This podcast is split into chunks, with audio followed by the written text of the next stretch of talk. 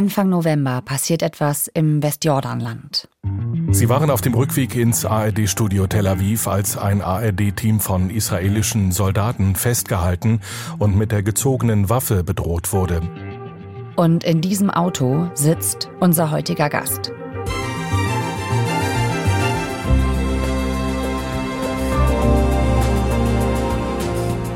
Jan-Christoph Kitzler ist ARD-Korrespondent in Tel Aviv und berichtet gerade täglich über den Krieg in Nahost. Und auch aus dem Westjordanland. Denn dort nimmt die Gewalt zwischen Israelis und Palästinensern im Schatten des Kriegs immer weiter zu. Wir klären heute, warum sich das gerade jetzt so verschärft und was das für die Menschen dort und die Zukunft der Region bedeutet. Ihr hört 11KM, der Tagesschau-Podcast. Ein Thema in aller Tiefe. Mein Name ist Viktoria Kobmann. Heute ist Montag, der 20. November. Und bevor es losgeht, wir haben mit Jan am 16. November gesprochen.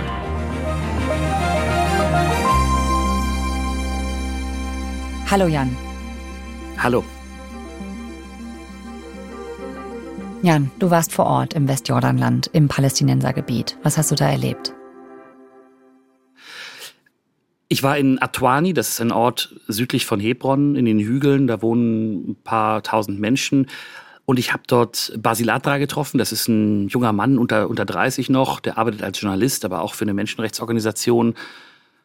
Und der hat mir geschildert und auch den Ort gezeigt, etwas, was seinem Cousin passiert ist. Und als wir da waren, hat er mir dann das Video gezeigt. Das hat er nämlich selber gefilmt und hat das dokumentiert. Da gibt es eine Moschee, da kamen an dem Tag Menschen aus dieser Moschee heraus. Und dann eben, weil dieser Siedler darunter kam, war die Stimmung sehr aufgeheizt. Alle wissen, wenn die Siedler kommen, die leben oberhalb dieses Dorfes, haben sozusagen einen Blick darauf. Die haben zwischen dem Dorf und ihrer Siedlung auf dem Baum eine israelische Fahne aufgebaut, um auch zu zeigen, wer hier sozusagen der Herr ist. Und immer wenn die ins Dorf kommen, gibt es Stress. Und das war eben auch diese Szene. Mhm da kam ein Siedler auf eine Gruppe Menschen zu. Das waren vielleicht so fünf, sechs Palästinenser. Es gab Geschrei, es gab äh, ein kleines Handgemenge und dann stößt dieser Siedler, der ein Sturmgewehr dabei hat, einen, eben den Cousin von Basil Adra, mit dem Sturmgewehr zurück, geht einen Schritt nach hinten und drückt dann ab und schießt ihn in den Bauch.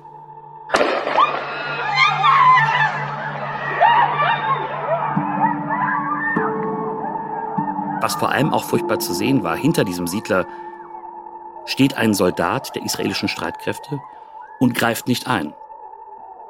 Der steht dort, ruft dann, das kann man da so sehen, ruft dann diesen Siedler zurück. Und zusammen gehen die beiden dann ganz ruhig aus der Szene raus. Und dieser Cousin von Basilatra, der ist mehrfach operiert worden, der liegt immer noch auf der Intensivstation, der wird überleben. Aber das war natürlich ein Ausdruck von Gewalt. Auf der einen Seite haben wir natürlich diesen furchtbaren Terrorüberfall der Hamas, auf der anderen Seite haben wir den, den Krieg, der jetzt geführt wird. Wir müssen natürlich gucken auf das, was in Gaza passiert. Aber wenn ich es mal so sagen darf, im Schatten dieses Krieges hat sich die Lage im Westjordanland auch total verschärft. Also heißt das, die Gewalt im Westjordanland, die Palästinenser wie Basil Adra erleben, die nimmt gerade zu? Ja, es gibt Organisationen, die versuchen, das zu dokumentieren. Und die schauen sich das an. Und es gibt eine Liste von einer Organisation, die heißt Yastin. Die wird geführt, seit der Krieg begonnen hat. Und da sind schon inzwischen über 200 Einträge. Das sind Fälle, da gehen Leute in ein Dorf rein und zerstören Autos, Häuser. Da werden Leute zusammengeschlagen. Da werden Häuser angesteckt. Es geht aber dann auch so weit, dass ganze Dorfgemeinschaften, so, die so verstreut in den Hügeln leben, Familien, mehrere Familien an einem Ort, dass die vertrieben werden. Dass die einfach sagen, wir halten das da nicht mehr aus, wir können dort nicht mehr leben. Und seit dem Krieg wurden im ganzen Westjordanland, also in den südlichen Hügeln von Hebron, aber auch im Jordantal, schon um die tausend Leute vertrieben, mussten ihre Orte verlassen, weil die Gewalt so hoch ist. Und das ist eine neue Qualität. Diese Gewalt gab es auch vorher, aber nicht in dieser, in dieser Häufung. Mhm. Das ist neu. Und warum genau jetzt? Also warum passiert das im Westjordanland jetzt parallel zu dem, was im Gazastreifen passiert? Also wir beobachten auf der einen Seite, dass die Siedlergewalt schon angestiegen ist, seit diese neue Regierung äh, seit Ende des letzten Jahres im Amt ist. Da sind ja Rechtsextremisten zu Ministern geworden. Da sind Leute dabei, die aus der Siedlerbewegung, aus der radikalen Siedlerbewegung kommen. Und die sitzen jetzt am Kabinettstisch. Und da fühlen sich natürlich die Siedler, die gewaltbereit sind und die eben den Siedlungsbau ausbauen wollen und die auch Palästinenser vertreiben wollen und denen auch geringere Rechte zugestehen wollen nur, die fühlen sich natürlich bestärkt jetzt durch diese Regierung. Und das hat sich jetzt mit dem Kriegsbeginn am 7. Oktober nochmal verschärft, weil sie jetzt eben glauben, dass jetzt auch nicht so genau hingeschaut wird von Organisationen. Es sind weniger Leute dort, die das dokumentieren. Sie haben jetzt eben die Möglichkeit, das im Windschatten dieses Krieges zu tun. Das scheint derzeit zu passieren. Und dann kommt eben noch eine Sache hinzu. Es gibt viel Militär im Westjordanland, israelisches Militär. Und die Soldaten, die gut ausgebildet sind, die werden jetzt natürlich woanders gebraucht. Die sind entweder im oder am Gazastreifen oder im Norden an der Grenze zum Libanon, wo es ja auch ziemlich angespannt ist. Und es wurden jetzt massenhaft auch im Westjordanland Reservisten eingezogen aus der Siedlergruppierung selber. Und das sind jetzt eben Leute, die das, was sie vorher gemacht haben, nämlich lokale Bevölkerung, ja, immer wieder Übergriffe auf lokale Bevölkerung zu machen, die das jetzt zum Teil eben in offizieller Uniform der israelischen Streitkräfte tun. Und das kann man sehen. Mhm.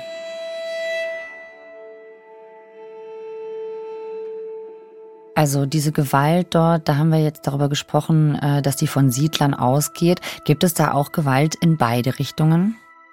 Ja klar, also das war natürlich eine große Befürchtung bei diesem Krieg, das muss man ganz klar sagen. Es gibt auch im Westjordanland viele Anhänger und Mitglieder der Hamas, der Terrororganisation, die am 7. Oktober Israel angegriffen hat und viele Menschen abgeschlachtet hat und Geiseln genommen hat. Die gibt's auch im Westjordanland. Und da war natürlich die große Befürchtung, bei Beginn des Krieges, dass sie sich auch jetzt an diesem Krieg aus dem Westjordanland beteiligen. Deshalb ist Israel mit seinen Streitkräften hart reingegangen, um das zu unterbinden. Es gab viele Einsätze der israelischen Streitkräfte. Es gab Festnahmen, also über 1000 Hamas-Mitglieder wurden festgenommen. Und es gab auch eine Reihe von Anschlägen. Also das ist eine sehr angespannte Situation. Das muss man allgemein sagen. Und die Sicherheitslage in Westjordanland ist angespannt, weil natürlich viele Palästinenser vor allem jetzt auch natürlich den Blick haben für die zivilen Opfer im Gazastreifen. Die gucken nicht so sehr auf das, was Israel angetan wurde, weil sie sich als Opfer von israelischer Besatzung verstehen, zumindest in der großen Mehrheit, sondern die gucken auf das Leiden der Zivilbevölkerung im Gazastreifen. Und deswegen ist da die Wut auch gewachsen und deswegen gibt es immer wieder auch Gewalt von palästinensischer Seite. Das muss man ganz klar so sagen, ja. Wie geht's denn den Menschen, die du im Westjordanland getroffen hast? Wo warst du da genau? Ich bin ein bisschen weiter rausgefahren. Ich war auf dem Land und, und musste dann mein Auto abstellen und musste dann noch so ein, anderthalb Kilometer laufen durch die Hügel und war dann bei einem schon älteren Mann, der heißt Jibril Musa Abu Aram. Der war eigentlich mal ein reicher Mann. Der hatte viel Land da in der Gegend, Schafe, Olivenbäume. Der hat dort mit seiner Familie gewohnt, in so einem kleinen Steinhaus, aber man sah, dass die Felder drumherum gut gepflegt waren. Also das ist jemand, der, der kümmert sich um sein Land. Und seine Familie ist da schon ganz lange, seit Generationen. Jibril Musa Abu Aram, der hat mir natürlich erzählt, in welcher Situation er gerade sich befindet und wie er gerade lebt. Und das ist nicht gut.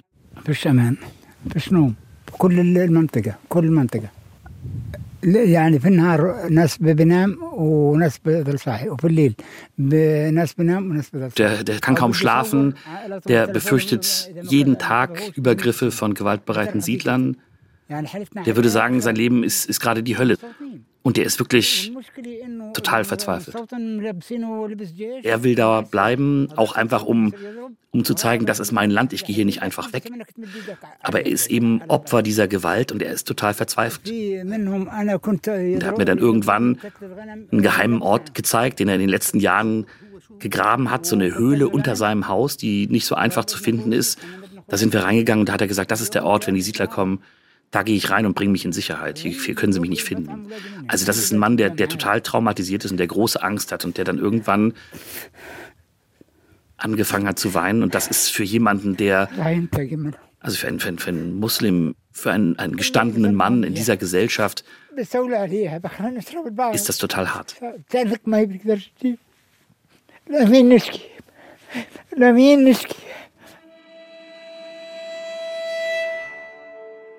Und der hat mir dann unter Tränen berichtet davon, dass, dass er es einfach nicht mehr aushält und dass die Siedler fast jeden Tag zu ihm kommen, dass seine Familie inzwischen nicht mehr dort wohnt, weil das zu gefährlich ist. Er hat sie weggebracht in einen anderen Ort, weil es da einfach nicht mehr auszuhalten ist.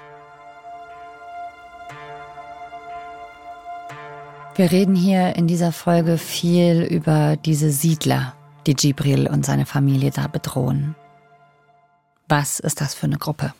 Also ich finde es erstmal wichtig zu sagen, dass wir nicht sprechen von die Siedler, weil das ist eine sehr, sehr unterschiedliche Gruppe. Ne? Es gibt Siedler, die wohnen einfach nur da, weil es billig ist, die machen äh, normale Jobs und äh, wissen vielleicht gar nicht, dass sie sich an der Besatzung beteiligen.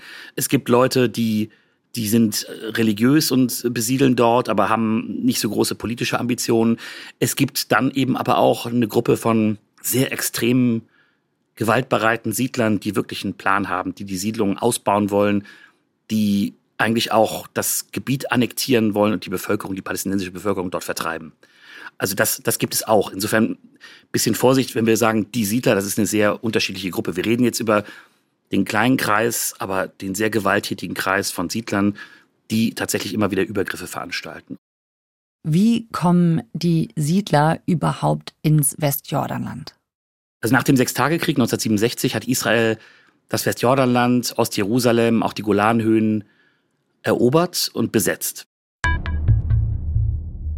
Und seitdem begann eigentlich im Westjordanland, das ist eben das Gebiet vom Jordan bis zur grünen Linie, also diese Grenze, die mal gezogen wurde, wo Israel beginnt, waren dort Soldaten stationiert und seitdem wurde da auch begonnen, Siedlungen zu bauen. Und das wurden dann mit der Zeit immer mehr. Also inzwischen reden wir davon, dass es dort 250 etwa oder mehr Siedlungen und Außenposten gibt. Und auch die Zahl der Menschen hat sich dort erhöht. Also es waren zum Beispiel in den 90er Jahren, als man noch geredet hat von einer Zwei-Staaten-Lösung, haben dort 150.000 Siedler etwa gewohnt. Inzwischen sind das 700, vielleicht 750.000. Und da muss man einfach sagen, das ist völkerrechtlich illegal. Da steht in den Genfer Konventionen drin, der Transfer einer Bevölkerung in besetztes Gebiet ist völkerrechtlich verboten. Und das ist aber das, was passiert. Es werden immer mehr Siedler und die Zahl der Siedlungen ist immer weiter gewachsen. Und diese Siedlungen selber sind ganz unterschiedlich. Also es gibt Siedlungen, das sind Städte, da gibt es eine Universität, da gibt es ein Industriegebiet, da wohnen Zehntausende Menschen. Dann gibt es kleinere Siedlungen, man erkennt die immer daran, dass die so hübsche Dächer haben, meistens mit roten Ziegeln, die haben einen Zaun drum, sind gut bewacht, die sind auch gut beleuchtet, im Gegensatz zu vielen palästinensischen Ortschaften, und äh, sehr ordentlich gebaut. Und dann gibt's eben, und da wohnen meistens die radikalsten Siedler, sogenannte Außenposten. Die beginnen dann somit, dass jemand irgendwie mit dem Zelt auf den Hügel kommt, der strategisch irgendwie wichtig ist, von dem man das Land überblickt und von dem man sich auch ausbreiten kann und immer mehr Land sich nehmen kann.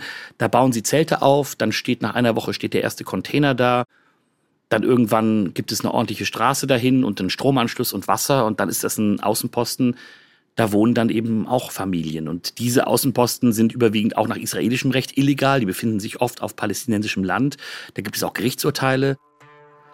Aber auch diese Menschen, diese Siedler gehen dort nicht mehr weg und die sind oft besonders radikal und die versuchen sich auszubreiten und das Land um diese Orte herum sich zu nehmen, zum Beispiel indem sie dort ihre Herden weiden lassen. Und sie machen den Palästinensern, die dort in der Umgebung wohnen, oft das Leben zur Hölle. Du hast gesagt, das passiert, obwohl es illegal ist. Wie positioniert sich die israelische Regierung dazu?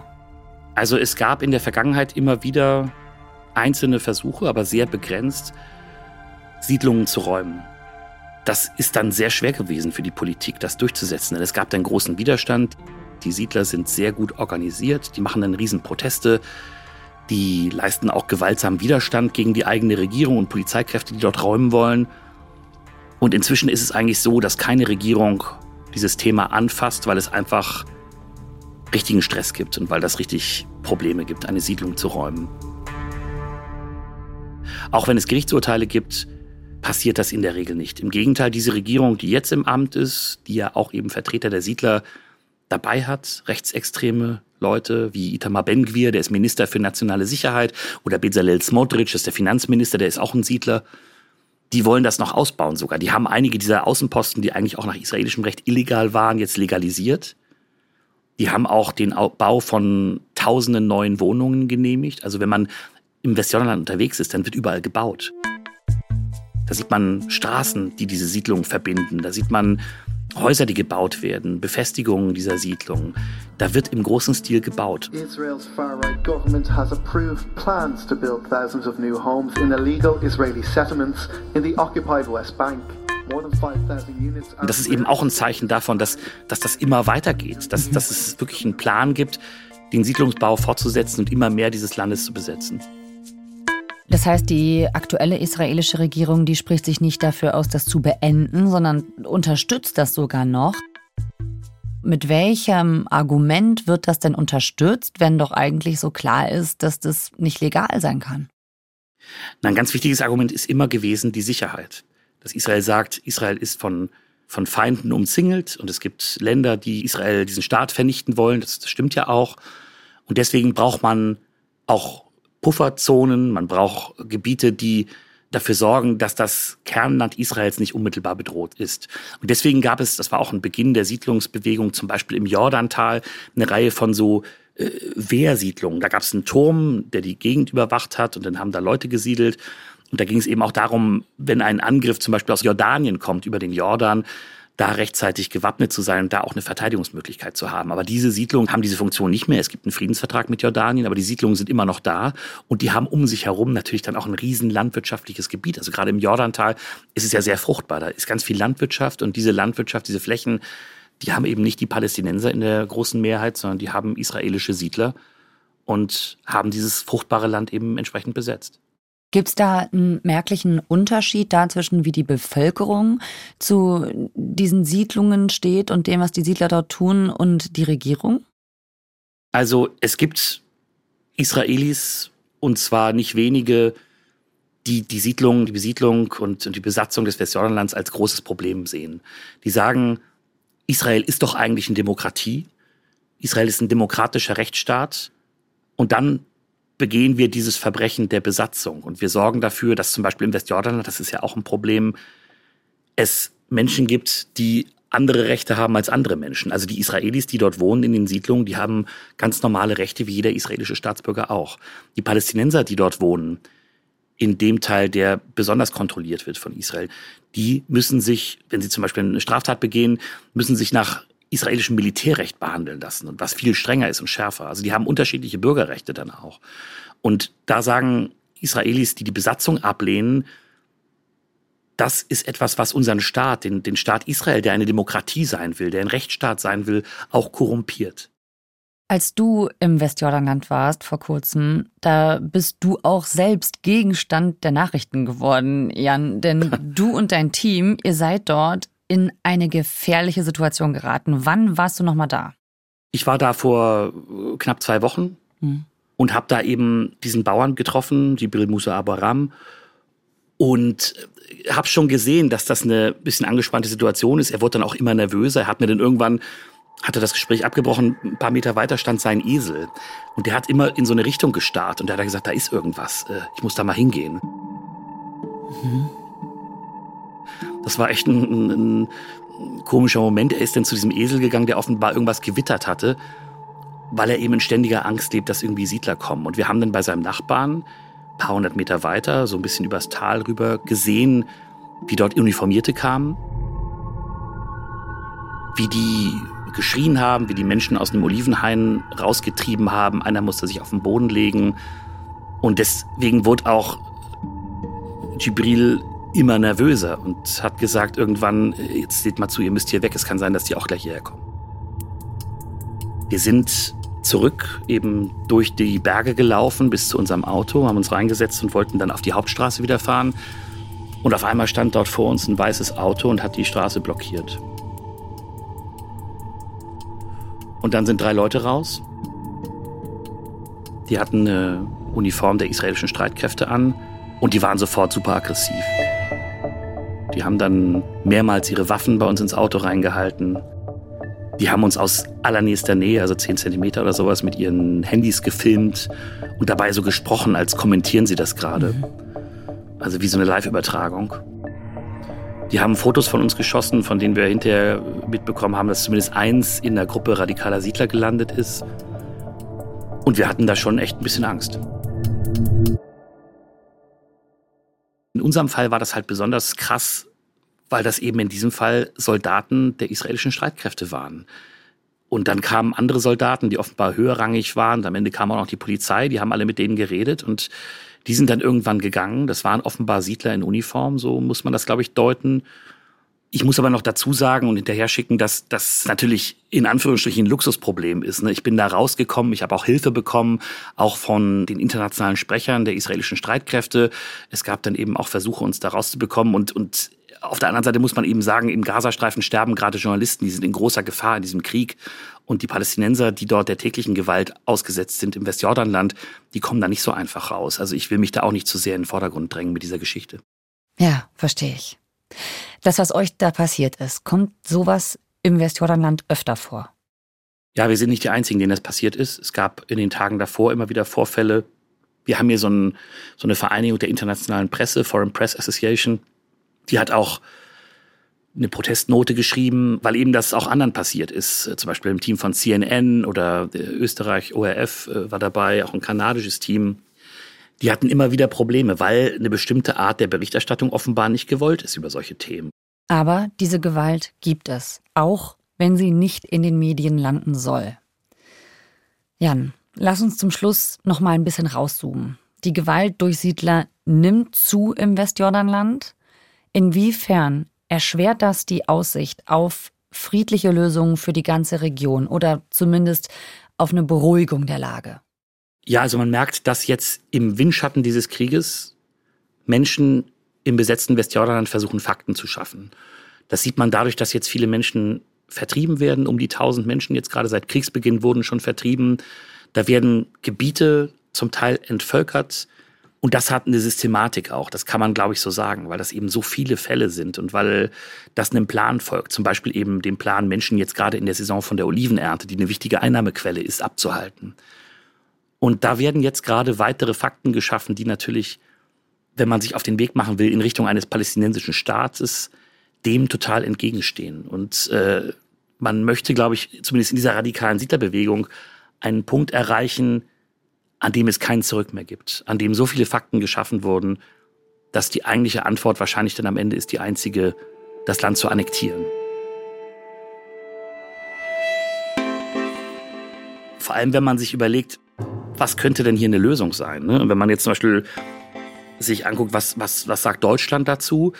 Die Bundesregierung, dann steht zum Beispiel auf den Seiten des Auswärtigen Amtes drauf, wir setzen uns für eine Zwei-Staaten-Lösung ein. Die ist ja bereits verhandelt, das waren ja die Oslo-Abkommen in den 90er Jahren. Und wenn man sich jetzt anguckt, ja, was ist seitdem passiert? Also Explosionen von Siedlungsbevölkerung, also ganz viel mehr Siedler in diesen Gebieten. Auch immer mehr wird dieses Gebiet zerschnitten durch Straßen, durch Infrastrukturprojekte. Der Raum für Palästinenser wird immer geringer im Westjordanland und das Gebiet wird immer mehr zerschnitten. Also es gibt jetzt viele, die sagen, wir können eigentlich schon, weil es diese vielen Siedlungen gibt, die dort nicht mehr weggehen werden. Man müsste dann eben 700, 750.000 Menschen umsiedeln. Die gehen dort nicht mehr weg. Das behindert auf Dauer einen palästinensischen Staat. Den kann es nicht geben, weil das Gebiet so dermaßen zerschnitten ist, dass man diesen Staat gar nicht mehr aufbauen könnte. Und das ist natürlich ein Riesenproblem, wenn man jetzt an eine Lösung des Nahostkonfliktes denkt. Und deswegen sagen Leute, ja, vielleicht ist die Zwei-Staaten-Lösung auch nicht mehr das, das Richtige, weil das ist, da wurden so viele Fakten geschaffen in den letzten Jahren durch den Siedlungsbau und durch immer mehr Siedler, dass das eigentlich gar nicht mehr realisierbar ist. Über die Zwei-Staaten-Lösung und den Osloer Friedensprozess, darüber hast du ja auch schon mit uns in der eigenen FKM-Folge gesprochen, Jan. Den Link findet ihr in den Show Notes. So, das bedeutet jetzt aber, nicht nur das, was gerade in Gaza passiert, sondern auch das, was jetzt gerade im Westjordanland passiert, führt weiter weg von einer möglichen Zwei-Staaten-Lösung. Kann man das so sagen? Ja, das kann man zurzeit so sagen. Es wird natürlich alles davon abhängen, ob diese Politik weiterhin Teil der israelischen Regierung ist. Das ist ja auch eine große Frage. Jetzt bleibt diese Regierung im Amt, bleiben diese radikalen Leute auf ihren Posten als Minister oder kommen da vielleicht nach diesem Krieg doch wieder gemäßigtere Kräfte der Mitte ans Ruder? Und sind das vielleicht dann auch Leute, die sagen, das, was wir jetzt gemacht haben, die, die totale Kontrolle und Abschottung zum Beispiel des Gazastreifens, aber auch von Teilen des Westjordanlandes. Das verschafft uns nicht mehr Sicherheit. Deswegen brauchen wir Dialog, deswegen brauchen die Palästinenser auch eine Perspektive. Diese Menschen gibt's ja hier in Israel. Können die auch politisch wieder in Verantwortung kommen? Zurzeit sieht es gerade nicht so danach aus, weil Israel eben im Krieg ist und die Hamas zerschlagen will. Aber das wäre die einzige Hoffnung meiner Meinung nach, dass hier wieder Kräfte rankommen, die sagen, wir brauchen auch eine politische Lösung. Wir können den Nahostkonflikt nicht nur unter Sicherheitsaspekten wahrnehmen. Wir können ihn nicht einfach nur verwalten und, und versuchen, irgendwie die Lage einigermaßen unter Kontrolle zu behalten. Wenn Israel wirklich sicher sein will, dann braucht es eine Perspektive auch für die Palästinenser. Dann wird der Terror auch weniger. Das ist, das ist die Hoffnung. Aber zurzeit gibt es da keine Anzeichen für, aber es muss nach diesem Krieg in eine andere Richtung gehen, denn sonst gibt es weiter palästinensischen Terror, es gibt weiter Hass der Palästinenser auf Israel und es gibt vor allem keine Perspektiven für viele junge, junge Menschen, die im Westjordanland leben und auch im Gazastreifen.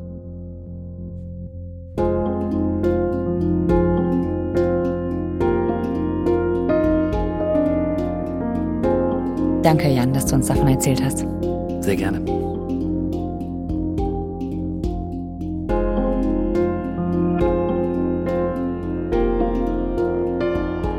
Das war 11KM, der Tagesschau-Podcast mit Jan-Christoph Kitzler im ARD-Studio Tel Aviv. Morgen geht es bei 11KM um eine Sekte, eine koreanische Sekte, die sich auch in Deutschland immer weiter ausbreitet. Damit ihr diese und andere Folgen nicht verpasst, abonniert uns gerne in der ARD-Audiothek oder wo ihr sonst gerne Podcasts hört.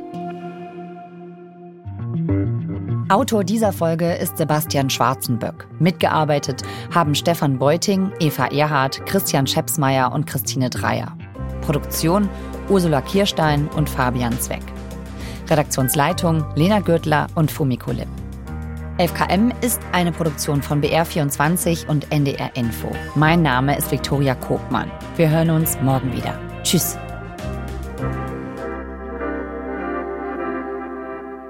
Und noch eine Sache. Wir haben als Gesellschaft ja momentan ganz schön viel Redebedarf.